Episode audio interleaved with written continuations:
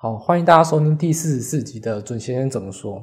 然后本周呢，就还是一样从消息面的正确解读，给大家更新在媒体舆论上面有一些比较错误的一些思维啊。那最后还给大家一个正确的一个观念。那我们要从呃国际股市开始讲解的话，就是川普及通膨行情的解读。那我觉得认为六月十五号 PPI 才是重点。那回到台股的话，还是围绕在疫苗啦、确诊人数等等。不过我觉得真正的看法其实。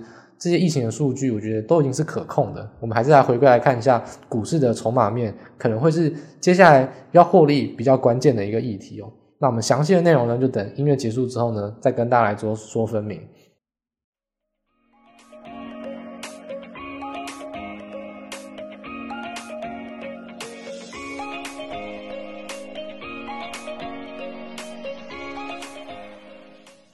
好，欢迎大家收听本周的准先生怎么说。那我们本周的标题就是说，呃，不要一直用落后指标自嗨。那我们这边刚好也是一样，我们从呃国际股市跟国内股市各举一个例子。第一个我们要谈到就是，待会我们第一段就要来先讲，就川普吧，我们二零二零年叱咤风云的川普投顾，诶，最近他接受访问也讲话。那不过我觉得他讲的话其实大致上没什么错，不过他都是用一些落后指标在追打败的嘛。那我觉得。这其实就是一个蛮现实的问题，因为当法华尔街啊，他们其实看到你说的话，其实第一个你不是总统，你没有影响政策能力；第二个，你用落后指标，可以发现市场上对于川普的谈话反应是冷冰冰的，基本上完全没有照着川普的方向去走。所以这就是一个落后指标的例子哦。我觉得他是为反对而反对啊，那当然他提出的论点并不是很扎实。那国内的例子，我觉得这点就必须要比较严肃的来谈了。我觉得。我们在前两周的时候就已经一直一直在谈到疫情的数字绝对不是看确诊人数跟死亡人数，确诊人数因为已经没有校正回归，所以现在确诊人数呃递延的状况好了很多，但是很多人诶确诊人数开始变少，开始开始打死亡人数，那死亡人数我觉得这只是这虽然说对于真的呃因为 COVID 呃有死亡的一些家庭来说很残酷，因为家人是无可替代的。但现实面就是，对于股市来说，死亡就是一个冷冰冰的数字，它是完全可以替代。所以说，这些死亡人数的数字哦，其实都是在两周前都已经可以被预知得到。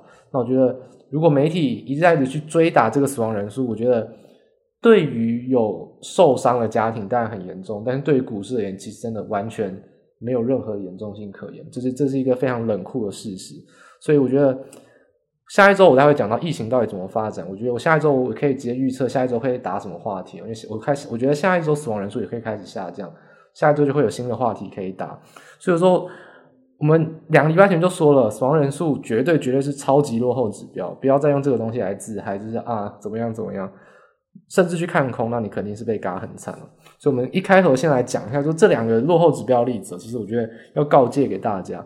就是不要不要被媒体舆论去带风向，因为你真的会被这些风向搞得非常乱了。现在的行情其实相对来说，我觉得步调来说其实是蛮慢的，就是延续性很强。先前反弹弹了很久，现在震荡也震荡的很稳。那突破之后呢，我觉得也会走得很强。基本上是一个很好操作、很步调很缓慢的一个投资节奏。其实不应该在这个时间内去放弃你该有的获利哦。所以，我们接下来就要仔细来谈。到底我们怎么来看这些落后指标细项？我们反驳他的论点是什么？第一个是谈到川普投顾的说话，市场反应冷冰冰哦。那其实就是在六月七号的时候呢，他接受 Fox 访问。那 Fox 大家应该知道吧？就是川普最爱的电视台，最亲共和党的电视台。他接受访问的时候就说，他没有投资美股哦。诶，那没有投资美股为什么？他说，因为他觉得股价很高。那他警告说，美国要大规模通膨。不过这好像也就是大家都知道的事情嘛，股价涨很多，确实。S M P 五百在昨天已经创了新高，当然很高，历史最高嘛，当然很高。那警告说会有大规模通膨，因为这不是大家都知道的事情吗？所以说，这些都是一些落后的数据啊。不过他要指到一个特别论点，他就说他觉得拜登让美国能源独立不复存在，是因为什么？因为看到油价很高，川普是热爱低油价的人，因为他觉得低油价呢，大家就可以疯狂的生产，然后呢，成本很低。所以这当然是川普的论点了，所以他就是说啊，不管是油价啦、木材啊、食品，都大幅的飙升。我可以看到说，这个话一出，美股反应是零哦，没有说啊，确实因为大规模通膨，连川普都承认，所以呢，原物料继续暴涨，也没有暴跌。基本上就是一个观望的态势，就是原物料报价就延续各自的强弱走势啊。就像油价还是高档，铜价还是在一万以下，一切呢都好像没有没有事情发生一样。就川普的话，简单来说就像是一个小石头掉到池子里面，诶，两秒钟之后呢就没了。那这个反应这么弱，原因是为什么呢？因为其实有更重要的事情在后面，就是目前美股为什么很走的比较缓慢，原因就是因为量缩观望在观望什么？观望物价指标。不过物价指标已经公布了，就是 CPI 在昨天公布，我们录影的当下是十。十一号，那十号时候公布 CPI，下周十五号公布 PPI，那十七号公布 FOMC 数据，所以大家都在等哦，因为这个数据很重要，大家都关心通膨啊，关心 FOMC 的动作。这两周当然就是密集公布讯息的时候，所以大家当然就是，既然讯息要密集公布，那就在这个公布之前我就不动手，所以该出的就出，那该留就留，我也没有要动作，就是在等。所以这个等待就是没有追价卖，没有追价买，那当然行情就相对来说就比较量缩，也比较稳定一点了。所以说，其实市场上还是等待这些数据跟消息的公布。那川普这个言论其实是没有什么水花，基本上就是大家就听听而已。不过他提到另外一点，其实就是正确。他说，失业救济金阻碍人类去重返工作岗位，所以劳动力短缺。这其实我们就是在最先前分析说。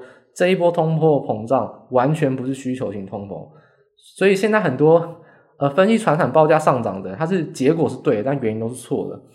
传产报价涨是涨没有错，但绝对不是需求很强，是供给太少。这点我觉得很多人就是蒙对了，原因根本就是因为供给很少。所以说这点川普当然是讲对，就没有人愿意回去工作，因为补贴太多。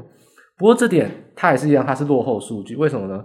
因为五月的时候呢，其实拜登啊跟各个州政府都已经调整失业补贴，所以刚刚五月为什么原物料报价开始下修，就是因为政府已经开始出手要解决这个核心的问题，所以之后很有可能就进入到一个弱势震荡，所以就到目前为止，其实原物料报价除了油价跟航运以外，都还是在持续的修正。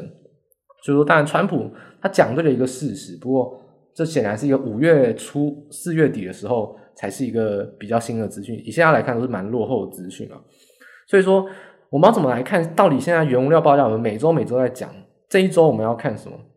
现在很多人呢，随便篇新闻都在讲啊，哪一个物价指标？哎，CPI 核心 CPI 破三点八，CPI 破五。哦，我觉得那些人可能连核心 CPI 跟 CPI 什么都不知道，他就是反正涨，就是赶快拿来讲，要创历史新高拿来讲。我直接讲一个很重要的点，真正的通膨行情不是你现在讲来了。我们在一月的时候就讲通膨来了，为什么？因为一月的时候，美国十年期跟两年期的公债殖利率差剧烈扩大，这个时候就已经是通膨来了。现在再喊来了，简直就是神经比恐龙还要大条，非常慢。一月就已经来了，现在只是说会不会延续而已。就是我们认为这个通膨不是需求型通膨，所以它不会延续，因为供给一旦舒缓，它就要开始慢慢回到正常的轨道。等到真正需求型通膨来，才会是真正最大的通膨。所以说，你要懂现在这个走势在走的时候，现在这个走势就像通膨，它处于一个很急的上升，这个上升会经历一个平台甚至修正，经历到后面经济复苏之后的需求型通膨，就会走一个非常长波段的缓升，就不会像这一波急升，但也不会像这一波急升有大幅震荡的一个可能。所以现在走势走到哪边？现在走势就是走，我们要看这个急升的。高档有没有来了？会不会进入到一个修正？那等到一两个月后才会开始进入到需求型通膨。我们现在是在抓这个高档。现在你在喊通膨来了，简单来说，我觉得根本是根本是莫名其妙，早就已经来了，为什么要喊现在来？现在大家都在看，专业机构跟华尔街都在看会不会反转。反转指标看什么？不是 CPI，不是核心 CPI。我们两个月前三月的时候已经告，四月的时候已经告诉大家，PPI 是完全的领先指标，所以六月十五号 PPI 才是最重要的。在上个月的时候，CPI 是六点二，就是年增六点二。这一周呢，华尔街的预估哦，跟各大研究机构预估是五点九，等于说这是反转了。他不认为会再跟四月的时候一样高，他认为五月数据会报五点九，比六点二还低。那我们之前也谈到了，在去年疫情的时候，PPI 在呃四月的时候见底，C 呃，然后 CPI 跟核心 CPI 晚两个月，所以 PPI 如果在五月的时候报。开始反转，那很有可能 CPI 核心 CPI 就会在接下来一两个月陆续被控制。所以说，你现在去喊核心 CPI 跟 CPI 是没有用的，PPI 还是最重要。而且其实很很直观的去认为哦，PPI 在原物料报价五月已经被大幅修正的情况下，PPI 被下滑，或者说呃它的涨势趋缓，它的年增减少，都是很合理的事情。现在华尔街其实都认为应该不会再走高，会持平，而且要看到底会减少多少，就说打压原物料报价成效有多少，这件事情还是华尔街真正在看的哦。因为通膨这件事情都已经来四个月，没有人会认为。没有人会迟疑通膨没有来这件事情，大家都是真正专业的人都在看通膨这个供给型的通膨会不会在这个阶段结束，然后等待下一波需求型通膨。所以说现在来看，PPI 的数据非常非常重要。主研生预测认为五点九蛮合理的。那如果见到五点九的话，那 CPI 核心 CPI 就已经被控制住了。所以说这个行情就会相对来说进入到比较稳定而且有利多头的的环境之中。就六月十五号这个开讲是蛮重要的，我觉得。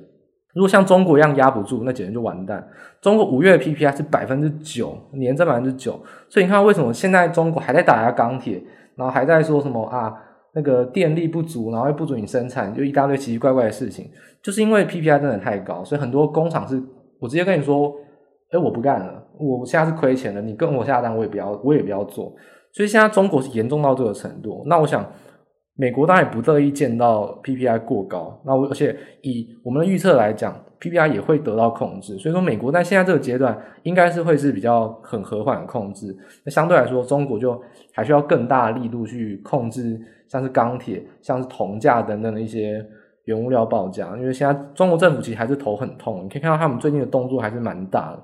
所以说，PPI 的数据是非常重要，这还是我们最关心的数据，也是六月十五号。我们认为应该是会比较好的，应该是报比较低的数据，那我们可以拭目以待。这也是我建议大家在六月十五号的时候，在晚间的时候可以第一时间去看一下情况的变化跟美股的反应，就是关于美国的 PPI 的部分。好，那当我们提到说，哎，刚才讲市场是观望嘛，而且是量缩观望，甚至有点偏悲观，因为大家都在怕说会不会收回资金。这个时候谁会出来呢？就是投机股，因为市场上大家都悲观，哎。市场上嘛，市场就是说大型股的一个气氛，大型股是偏悲观、偏量缩，那投机股当然这时候就可以出来作乱，因为第一个，这些投机股才不管你的什么基本面不基本面，我想要涨就涨，而且一涨就可以涨很多，而且在市场上都很量缩的时候，反而突然有一个涨很多的个股，常常涨很多的一个题材，就会让大家很集中去关注，所以说往往投机股作乱，就是在市场很量缩、悲观的时候才会出来作乱。所以说，你来看，我们本周在等待一些数据公布的时候呢，这些投机股就开始吸引媒体目光。那反正他们第一个，我本来就不赚钱啊，那我股价涨到多少，你本益比都是无限大，你怎么算？那再来就是说，总金数据跟我也无关，反正我就是小型个股，我不太会受到这些总金数据而波动，他们就是来炒股的。所以说，这些个股有哪些呢？诶，其实有两个，就是大家蛮熟悉的啊，就是 GME，就是 GameStop 跟 AMC。那这两个老大哥呢，在本周一样继续开始暴涨。也不会有一些新的成员哦，像是医材的个股，像 CLOV，或者说像像 Blueberry 也是一个比较，就是以前就已经发生过的高空个股。这些投机个股，或者我们说 Meme Stock，就是民营个股，其实在本周是比较呈现大幅上涨。不过可以发现到说，苹果在本周三、本周四慢慢开始止稳，而且被法人调高目标价之后呢，苹果开始率先的去带领一些科技股走高，因为你可以看到 S M P 是创新高，纳斯达克在礼拜四收盘还是在创波段新高，就可以发现说这些大型股由苹果就市值龙头苹果开始去领军之下，其实我慢慢去扫除不确定性的因素，等于说很多法人已经开始在猜了，就是说虽然 PPI 没有公布，但都已经在猜说数据应该会照着我们的想法，就专业的想法就是不会高于六点二，甚至会反转。所以说，资金开始慢慢的，已经有人开始偷跑，开始回大型股，开始认为这个股市比较偏多头，比较良性的迹象。所以你可以看到礼拜四、礼拜五的时候，这些民营个股啊都开始重挫。那你也可以去参考，像是比较小型股的指标，像呃罗素两千指数，那这个也是一个小型股的指标。你会发现到礼拜三、礼拜四慢慢开始出高档，开始进行反转。那我觉得这都是对于股市来说一个。呃，短线上悲观震荡的一个小插曲，那这个小插曲有没有被有没有被控制呢？我认为应该是有的。所以说，对于下周的展望的话，应该还是会比较乐观的。就是在 PPI 公布之前呢，应该是会比较呃，还是会量缩整理。但 PPI 公布之后呢，如果是好消息，我觉得这股市呢就会继续在往上去做攻击。尤其是美股并没有疫情的恐慌，更应该要往上攻击。所以我就是这么来看待盘势。就下周的话，我认为啊，呃，以一般的投资人，如果你在投资美股的话，那我觉得你的部位又开始审视了。你部位现在是减低的话，那我觉得很好，你可以开始去找机会，等待止稳的时候布局。那如果你是风险能力比较大的人，承受能力很大，然后资金也比较大的，我认为你可以大胆现在就开始抄底了。我觉得现在跌你可以先抄底，因为你可以分批买。那我觉得 FOMC 会议大概也会是就是没事当做好事啊，就等于说他不会正面去回应这些资金收回的问题，他还是会用拖的，就是继续打马虎眼。所以说，简单来说，我觉得下一周的利空因素潜在的不确定性存在。但我的研判是认为，我认为爆出来都会是比预期的好，等于说就是这不确定性一消除，那没事就是好事。那我觉得相对来说，下一周其实只要不确定性的因素一消除之后呢，其实都会走向比较偏多乐观的一个走势。那我觉得美股的话，下跌都还是有支撑啊，我觉得这点还是跟上周一样是没有改变的，这点可以给大家做参考。关注 PPI，关注 FOMC 数据，还有关注这些投机高空股。跟小型股的一个走势，这是美股下周一个最重要的展望，提供给大家。好，那紧接着我们就谈一谈台股。第二部分当然是先谈指数哦。简单说，本周跟我们的上周剧本就基本上完全一模一样。我们上周说，呃，一万七千三这个套压力区应该是没有办法过，那往下测支撑。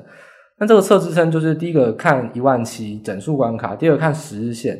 那基本上来说，虽然十日线都有破，不过明显看到它拉出一个非常长的下影线，所以实际上来说。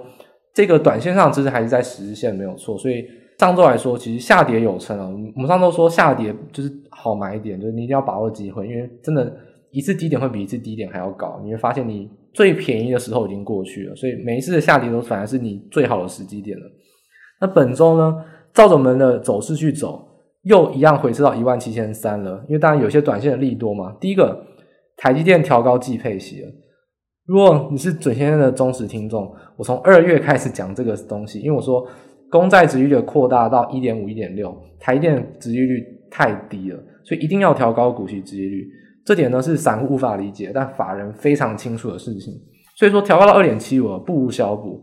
台电至少短线上合理的评价可以调高百分之八到百分之十。以现在来说，台电就不会是一个。合理的价格，甚至是有点偏便宜的价格，所以我觉得这当然对指数是一个很好的一个贡献。就是台电调高季配息，那在我们在五个月前有提示给大家。第二是高端疫苗解盲，那我觉得情绪面上，不管你你是什么党派、什么立场来看疫苗解盲，它就是一个至少是一个恐慌气氛的一个消除。因为至少二期是通过，虽然说二期通过应该正常，你比较理解生技业的人都知道百分之一百会通过，二期这。不会通过，除非是像国差生那种连一期都不会过的莫名其妙的厂商，否则二期过都是蛮正常的啦。所以这里是蛮可以预期的。但总总而言之来说，是恐慌气氛的消除，当然也是一个短线利多。第三个就是疫情没有恶化，所以说这点我们就不再多提。我们在两个礼拜前就说疫情其实是已经控管住了，所以说六月十号那一根长红 K，哎，又站回所有均线了。那简单来说，传晶电都没有什么太弱的迹象，就是一个很良性的发展，尤其是电子还比较强一点。不过可以看到，今天六月十一号呢，一万七千三百点这个压力区还是没有过，今天还是有留下很长的上影线。那会不会说，哎，就此要反转了吗？诶，也没有要反转，只是说我们剧本还没结束吗。我们说反到一万七千三会干嘛呢？会再下跌，找什么支撑？找月线的支撑。我们上周都有提到，大家可以回顾一下，月线扣底扣到最低档，现在已经扣到就是台股最低点的时候，就是一万五千一百五十九点那一天了。那下周呢，基本上可以直接计算，下周礼拜二月线会上扬八十点，礼拜三期货结算月线会上扬五十到五十五点，那月线的位置就会来到差不多是你说加一百三嘛，月线的位置差不多就会来到大概是一万六千八百五十点到一万六千八百一万呃六千九百点左右，也就是说，先前在万一的低点呢、啊。月线的位置马上上扬之后呢，你就再也见不到那个低点了。因为如果月线为支撑的话，简单来说就是跌不下去。因为月线现在上扬速度是非常非常快的，所以说我们怎么来预测现在后面的盘势跟走势呢？就是接下来呢，月线会成为一个强劲的支撑，而且我认为它是最最终的支撑了。所以说月线就是一个最终的支撑，然后呢就不会再跌破它，沿着这个月线去做一个震荡的爬升。上档压力区呢就在一万七千三百点，这是没有变的。所以你可以把它画一个两条线，什么线呢？就一万七千三百点是平的，月线是上扬的，这就是标准的三角收敛，而且是多方的收敛，有力的去突破。所以说，往下震荡还是一样是好买点，不过这个买点就绝对不会有这个礼拜好，因为我说了低点不会比本周还低啊，一定是慢慢往上垫高，接着就是要突破。所以说，震荡挑战一万七千三，我认为呃一次两次一定会过，我觉得我还是比较看好的，所以还是一样建议大家把握任何下跌震荡的机会。你可以看到，我们上周讲。投信狂买电子股，看本周谁在作乱，谁在涨得很凶，就是投信加码股。因为营收开奖之后，投我们上周有讲到，投信就只会看营收开奖，他没什么，就是营收只要创新高，他就开始拉，他就只做就只只玩这个东西。所以你看到营收一开奖就开始发动了。那接下来电子股、传产股也好都好，你心中只要认为是好股票，那我认为一定会变贵，就是一定会往上涨。现在来说。你也赶快布局，我现在已经不叫逢低布局，就是你是最后的机会了。我这是真的这么认为。所以说，月线为支撑，一万七千三百点是一个上涨压力，这个三角收敛是没有改变的。那我们的剧本继续走下去，那大家可以继续往下看，看是不是有照着我们剧本在走。这是指数上的一个观望。那但下周三是月结算，期货上来说呢，偏空没有错，但选择权是偏多。那所以我觉得暂时来看，其实也并没有说完全。有一个反转的可能啊，暂时来说就是一个比较偏向一个震荡，一次两次之后呢，还是会往上突破一个行情，这点是指数上可以给大家做参考的一个数据。最后我们刚有提及到说，投信一直加码买电子股嘛，简单来说，目前的资金环境就是土洋对坐，那资金拔河，你要选边站。简单说就是，呃，投信就是狂买电子股，然后疯狂倒传产，那外资呢就是偶尔买一下传产，偶尔买一下权值股，然后控指数。所以你要选谁站呢？如果以我来说呢，我绝对是跟投信站同一条船。但基本上不是因为我跟了投信，是因为我的看法跟投信出的报告看法其实基本上是一致的。我觉得这一波行情，第一个这一波传产股的行情哦，台湾人最了解台湾人哦。我觉得外国人根本不懂，不管是钢铁、航运、塑化，外资报告在这一波是错的很离谱，简单说，他们可能根本没有研究过这些公司啊，所以对传产行情非常非常的把握的非常低哦。那投信反而是非常表现的很好。第二就是疫情哦，疫情第一个我没有校正回归，我想校正回归这件事情呢是可以被预测到的，因为它的数据上早就显示有问题了，就是我们筛检筛的太少。再就是国内的政治决策，投信大概也是会比较快。那再来是了解人民的个性，就是封三级到底有没有用？外国人可能会觉得说，怎么可能有用？那台湾人就知道说，台湾人这么怕死，当然有用。所以这当然也是一个，就虽然说讲起来是有点看似喜剧的悲剧啊，就好像很无奈的讲法，但确实就是如此哦。就是如果是台湾人，你应该很了解，封三级疫情就不会再扩大，这是人民个性的问题。我们就是贪，就是呃，不能说贪生怕死，就是怕死啊。所以说，你提前预测到疫情是可控的，你可以看到投信。在下跌段的时候就已经在抄底了，一路买一路买一路买上来，那有没有猜对呢？当然有啊，所以投信这一波当然也是赚的钵满盆满。所以你可以看到，其实投信在今年哦，因为说的题材跟因素都是跟本土比较有关，反而外资对把握度很差。所以我觉得现在来看，投信看待电子股，他看到了些什么？他认为电子股为什么现在值得去买？这当然是一个很值得深究的原因。如果你没有任何看法，你单纯的选边站，我也会建议你去选投信那一边，就是往题材电子股跟投信加码股去往那边去靠拢。所以说，你整天打开来看，你每一天看其实都一样啊。我们上周已经讲了，什么呃台插电啊，什么奇差，什么散热、C C O，全部都是一样。反正每一天都是买一样的股票，投信就是延续性非常非常强，都在买一样的股票。那你上柜题材电子股也一样，什么矽晶圆啊等等，一样还是持续的在买。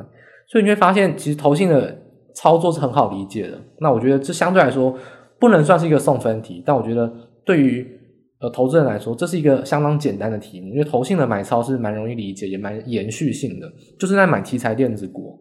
你可以去看一下他们买超的个股，其实基本上每天都差不多。所以说，呃，电子股我觉得他们看到什么行情呢？我认为第一个是呃苹果销量没有想象中这么差，再就是我认为一个非常大的重点。就大家都认为，呃，欧美疫情变好，然后呢，会买衣服啊，买鞋子，会出去购物，然后车子开出去，呃，旅游等等，然后认为说电子产品的销量会很差，但我完全不这么认为，我认为手机的销量会非常非常好，就是我觉得我跟呃外资完全相反，外资都认为说，呃，笔电跟手机都是先前已经买过，不会再买。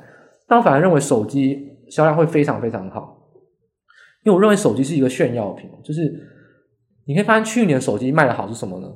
除了苹果以外，都是卖中低阶好。你去看非苹阵都是中低阶卖的好，因为你见不到人，你就是能用就好。那如果你可以开放经济复苏之后，其实手机是一个炫耀品，大家会反而会倾向去买潮流顶规。然后呢，最的旗舰机会反而就去买这些商品，我觉得反而对手机的销量是好事情。我觉得，我觉得外资这一点我是蛮不一样的看法。我认为今年的手机并不会是大家想的这么差，所以我觉得电子股投信会不会是看到这一点，我不太确定。但至少认为，呃，笔电跟平板，我觉得至少是高档持平。但我认为手机，我不认为会这么差。这有可能是因为电子股看到一个最。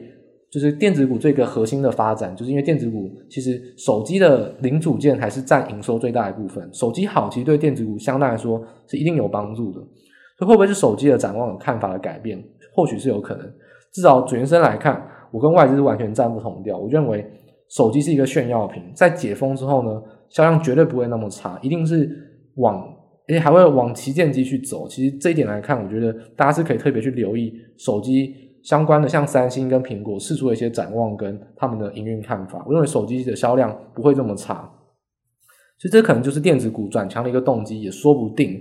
但总而言之，现在资金怎么走？就投信都铁了心买电子股，诶，那货柜航运还是很强啊，诶，当然很强，因为货柜航运很便宜嘛，这已经讲了五个月很便宜了，那现在还是很便宜，只是说它跌也跌不下去，而且我们上周讲了货柜航运。有一个非常重大的变化，就是它纳入零零五零成分股之后，我们就说它被拿来控盘控指数，你会看到它涨涨不上去，跌跌不下去，这是很明显的。你看它本周航运类股，除了礼拜五以外，基本上量缩的非常非常小，波动很小，不让你当冲了。我要拿来控指数，所以请投机的人去滚一边了。他就是刻意的控在那边，把当中的人都逼走。那你要玩就玩投信加码股嘛，它涨了很多，你去那边玩。基本上货柜航运接下来走势，我认为就会照着这样走。它就会是震荡幅度变得比较小，很难涨停，也很难跌停啊。那它就会呈现一个比较缓涨的格局，慢慢的回到它的合理价。就是说，呃，基本面走两步，那可能股价就三步并两步去追上它。如果基本面持平，股价还是持续的上涨去靠近。假如说，就是把这个不合理的一个价格去收敛了，就是航运股价就慢慢慢慢的涨，涨到一个比较合理的价位。所以说，当冲的资金开始慢慢减少，也是对于。投机资金转到电子股跟投信加码股，这些电子资金的比重回升是有利的，所以我觉得从这一点来看，要怎么选呢？我觉得船产我还是一样，就是觉得除了航货柜航运或是航货运承揽以外的个股，其实我不觉得有太好的机会。那反而是电子股现在来说，还是一个我觉得比较有题材跟发动的机会啊。那这也是提供给大家参考，就等于船产跟电子股。资金比重跟类股选择的一个大致上的看法，就是在于电子股跟航运类股还是比较看好。就选股跟操作上的话，我觉得一样，趁支撑的时候呢，赶快去布局哦，因为我觉得机会不会再这么好。所以说，像是铜价持续的就去做下修的话，你可以看到像是呃 PCB 啊、铜箔基板啊、散热这些用铜用很多的，其实这本周表现很好，就是一个成本利空出尽。那当然。半导体上游像是磊磊晶圆啊、细晶圆、还有 IC 设计等等，我觉得营收还是一样持续的看好，所以这点我觉得没有没有变啊。所以这些题材电子股都是可以大家好好去把握的，所以这点是本周的主先生怎么说？我觉得大家可以好好把握机会，因为相对来说目前的行情是很稳的，你随便买价格都不会差太多。但是现在买会对于后面可能是比较有帮助的，我觉得比较站在买进跟看多的立场，提供给大家做参考。